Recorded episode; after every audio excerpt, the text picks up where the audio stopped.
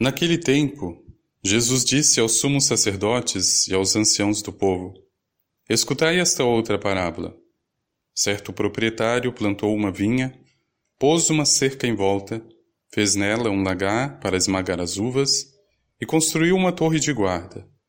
Depois, arrendou-a a vinhateiros e viajou para o estrangeiro. Quando chegou o tempo da colheita, o proprietário mandou seus empregados aos vinhateiros para receber seus frutos. Os vinhateiros, porém, agarraram os empregados, espancaram a um, mataram a outro e ao terceiro apedrejaram. O proprietário mandou de novo outros empregados em maior número do que os primeiros, mas eles os trataram da mesma forma. Finalmente, o proprietário enviou-lhes o seu filho, pensando: Ao meu filho eles vão respeitar. Os vinhateiros, porém, ao verem o filho, disseram entre si: Este é o herdeiro, vinde, vamos matá-lo e tomar posse da herança. Então agarraram o filho, jogaram-no para fora da vinha e o mataram. Pois bem, quando o dono da vinha voltar, o que fará com esses vinhateiros? Os sumos sacerdotes e os anciãos do povo responderam: Com certeza mandará matar de modo violento esses perversos, e arrendará vinha a outros vinhateiros, que lhe entregarão os frutos no tempo certo. Então Jesus lhes disse: Vós nunca lestes nas Escrituras a pedra que os construtores rejeitaram tornou-se agora a pedra angular? Isto foi feito pelo Senhor e é maravilhoso aos nossos olhos? Por isso vos digo: o reino de Deus vos será tirado e será entregue a um povo que produza frutos. Palavra da salvação. Glória a vós, Senhor. A vinha do Senhor é a casa de Israel. O Salmo 79 que respondemos, em plena sintonia com a profecia de Isaías, onde, aliás, a imagem da videira também já estava presente, simbolizada, por um lado, por aquele povo eleito que foi arrancado do Egito. Arrancastes do Egito esta videira, é ao mesmo tempo agora interpretada à luz do Novo Testamento como a própria igreja. Meu irmão, minha irmã, a vinha do Senhor é a casa de Israel, no sentido de que o povo libertado é a igreja de Nosso Senhor. A vinha é a igreja de Nosso Senhor Jesus Cristo. E é nesse sentido que estes três símbolos, ou estes três elementos deixados por Ele mesmo, como defesa desta vinha sagrada, desta Igreja Santa, é mais do que nunca necessário a atenção e o cuidado de nós, vinhateiros fiéis a Nosso Senhor. A primeira imagem de proteção da Igreja como vinha é a imagem da cerca. Um proprietário construiu, plantou uma vinha, construiu uma cerca, fez ou construiu lagar para esmagar as uvas e finalmente uma torre de guarda. A primeira fronteira ou a primeira defesa é a cerca, que aqui nós podemos simbolizar as virtudes, os dons. A segunda defesa é o lagar, simbolizado aqui pelos sacramentos e de modo especial pela Eucaristia. E a terceira, a torre de guarda, simbolizada pela sã doutrina católica apostólica romana. Veja, meu irmão, minha irmã, Por que é que se precisa de defesa, senão porque alguém vai atacar? A igreja de Nosso Senhor é dotada, logo após a ascensão, ali em Pentecostes, é dotada de dons e de carismas que a protejam e a conduzam para além daquilo que é o juízo humano puramente, mas que permaneça a seiva divina com que ela é criada de nosso Senhor. Esta primeira cerca ou esta primeira defesa é chamada de virtude exatamente por esse motivo. É chamada de dons. Porque através dele a alma se defende e defende a sua vinha ou a vinha sagrada, que é a igreja. Veja, meu irmão, minha irmã, o inimigo, de modo muitas vezes velado e outras vezes ainda aberto, ele vai atentar contra a virtude e os dons, contra esta cerca que protege a vinha. Na década de 60, só para que a gente se recorde, estava no auge a revolução sexual. Neste mesmo período, a Igreja realizava o Concílio Vaticano II, que tinha, entre outros, o objetivo de fazer um diálogo com o mundo moderno. E veja, exatamente após o concílio, com o Papa Paulo VI, São Paulo VI, o mundo, de algum modo, já havia liberado, por exemplo, os contraceptivos em larga escala, e por tabela se esperava um pronunciamento oficial da Igreja em relação a isso, por exemplo, a pílula de contracepção, ao preservativo e assim por diante. O Papa Paulo VI vai publicar então uma encíclica chamada Humane Vitae, que para os mais entusiastas do modernismo foi um verdadeiro banho de água fria. O Papa aqui reitera a posição moral da Igreja de dois milênios. Ele rechaça explicitamente todo método contraceptivo contra a vida. Eu tive professores de teologia moral, por exemplo, que eram sacerdotes,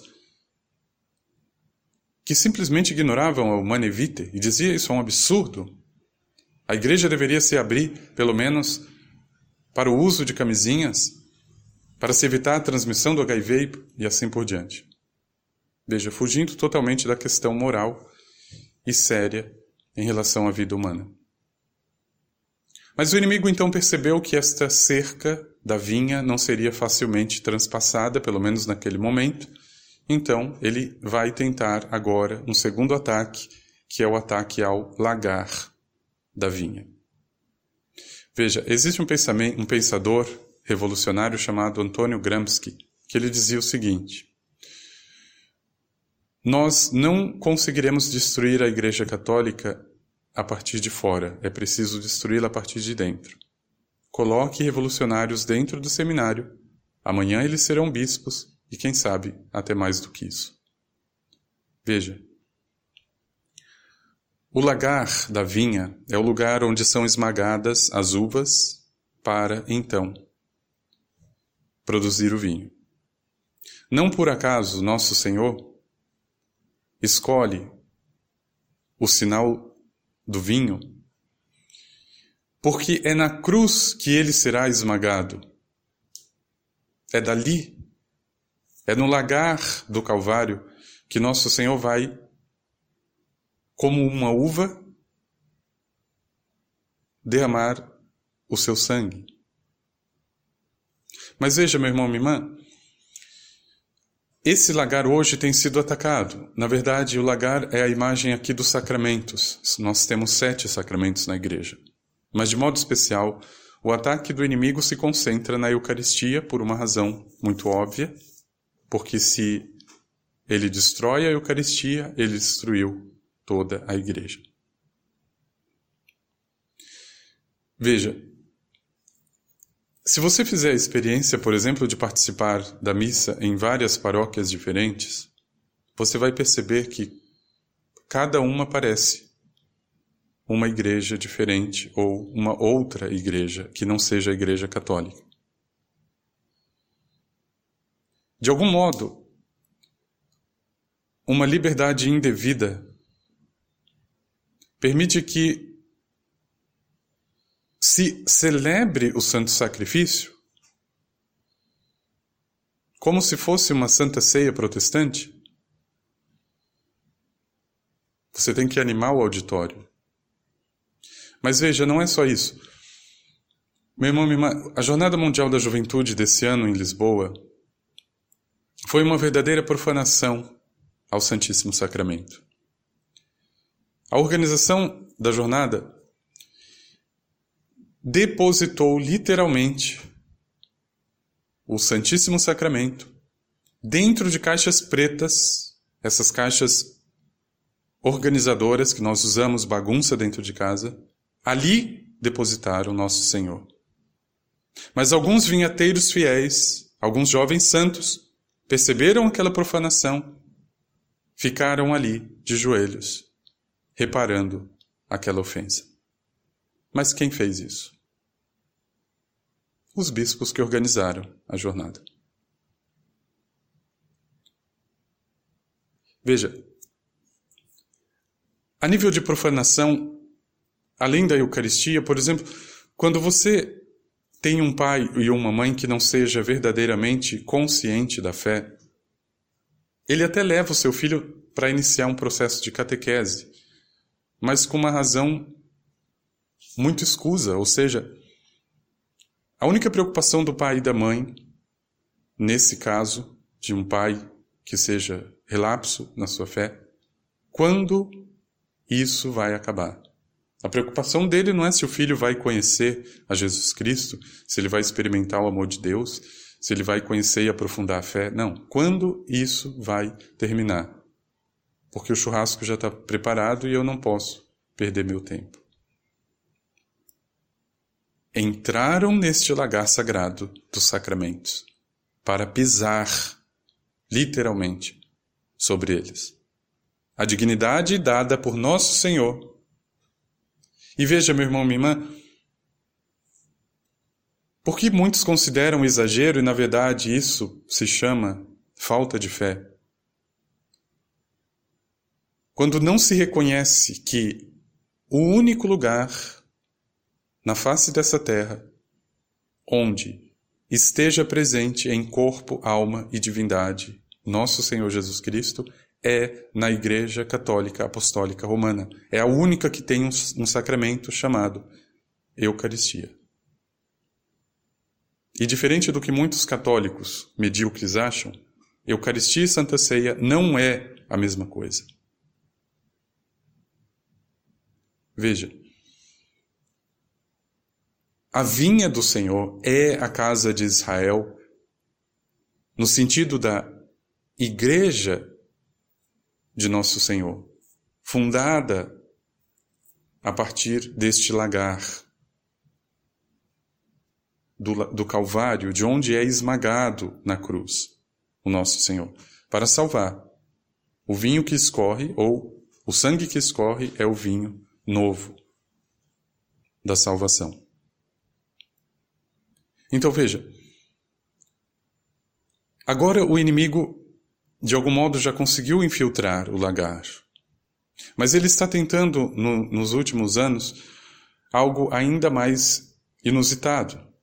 Ele não se contenta em destruir a cerca, o lagar, agora ele quer atingir a torre de guarda, que simboliza a sã doutrina católica.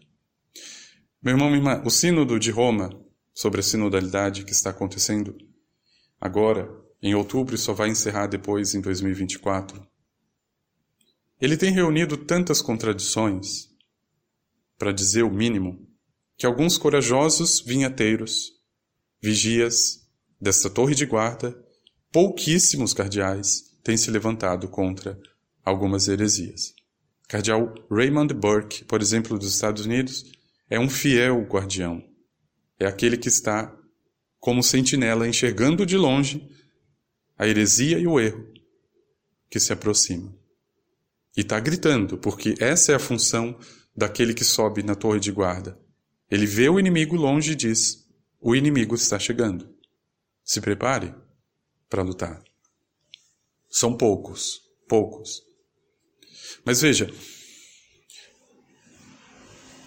esse sino da sinodalidade, ele traz elementos tão contraditórios que, na verdade, a sã doutrina, a torre de guarda, está sendo, de algum modo, invadida também, atacada ou colocada em dúvida, ou seja, a doutrina milenar da igreja tem sido colocada em xeque em nome de uma pseudo-igualdade.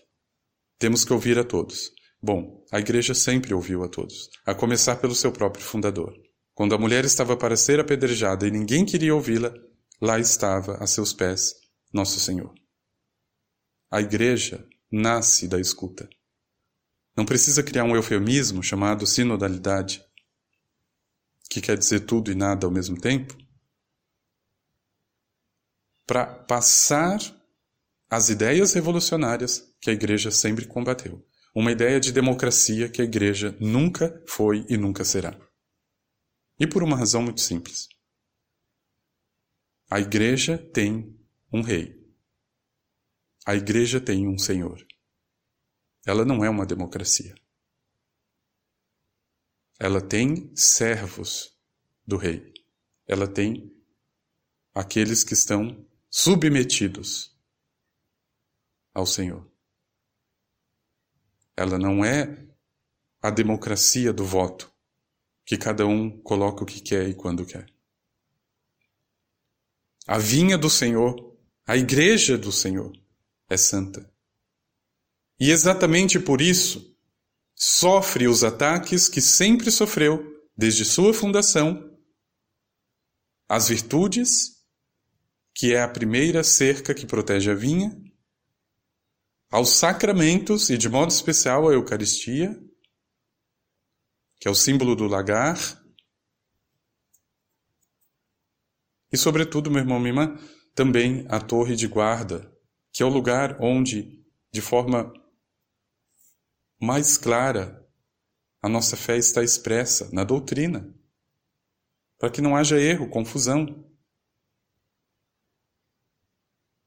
Por isso, pedir a Nosso Senhor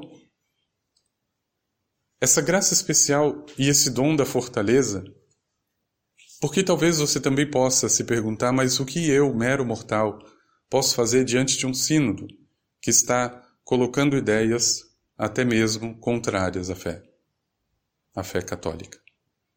Meu irmão, minha irmã, você possui o elemento mais importante de todos. Eu posso não ter poder de voto, mas você tem poder de testemunho. Você tem uma vida coerente com o Evangelho.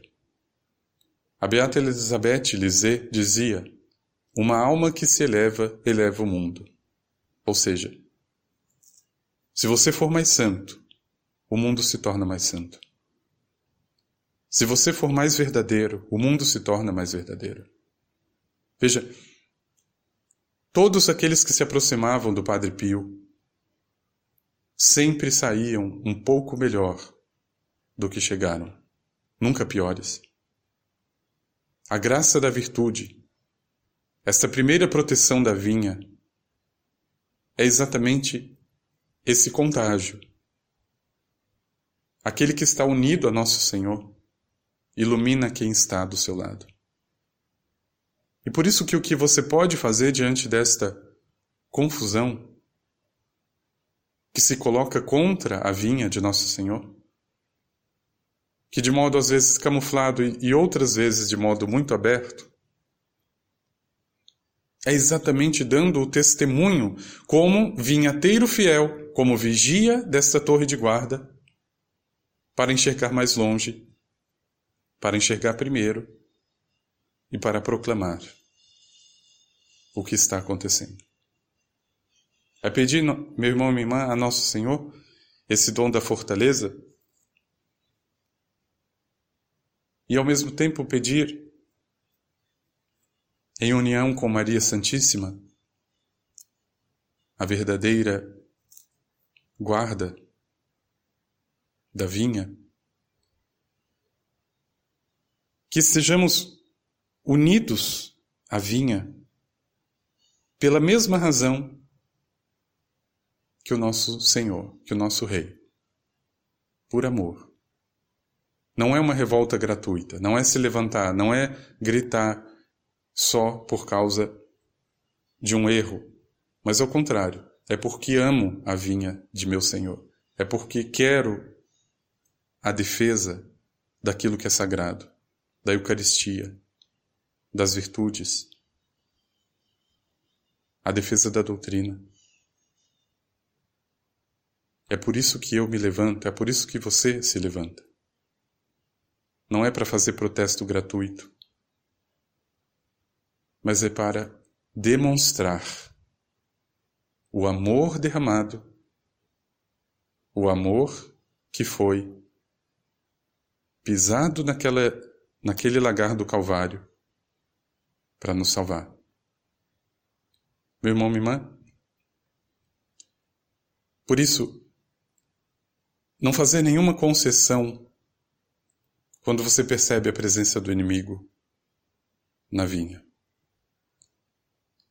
Muitas vezes se diz: hoje eu estou com preguiça, amanhã eu rezo, amanhã.